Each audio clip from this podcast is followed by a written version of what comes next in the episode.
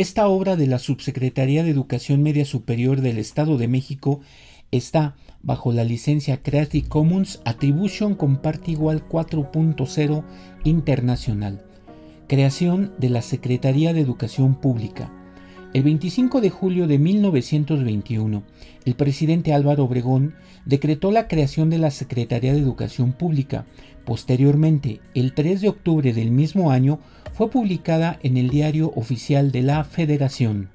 El antecedente inmediato se dio en octubre de 1920, cuando José Vasconcelos presentó ante la Cámara de Diputados una iniciativa para establecer una dependencia federal cuyas funciones civilizadoras llegaran no solo a una porción privilegiada del territorio, sino a toda la República Mexicana. El propósito fundamental de esta dependencia era salvar a los niños, educar a los jóvenes, redimir a los indios, ilustrar a todos y difundir una cultura generosa y enaltecedora no solamente de una casta, sino de todos los hombres.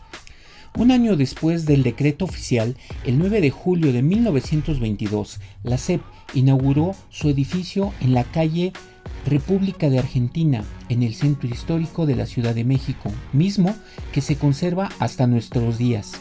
Fue considerado el palacio dedicado a la tarea más importante, la educación de los mexicanos.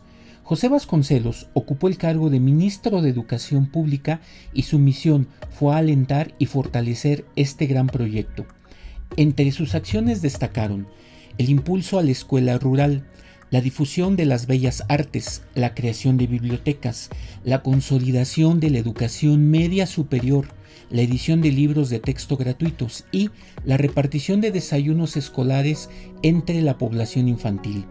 Desde entonces hasta nuestra actualidad, la SEP mantiene un propósito fundamental, crear condiciones para asegurar el acceso de todas y todos los mexicanos a una educación de calidad en el nivel y modalidad que la requieran y en el lugar en donde la demanden.